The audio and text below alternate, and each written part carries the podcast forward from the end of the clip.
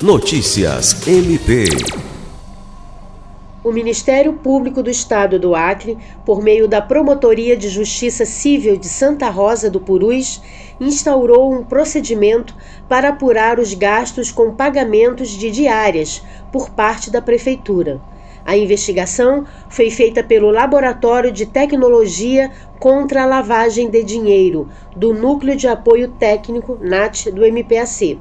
O promotor de justiça Thales Ferreira atua na investigação e, nessa terça-feira 28, está em Santa Rosa do Purus para firmar termo de ajustamento de conduta com a Prefeitura.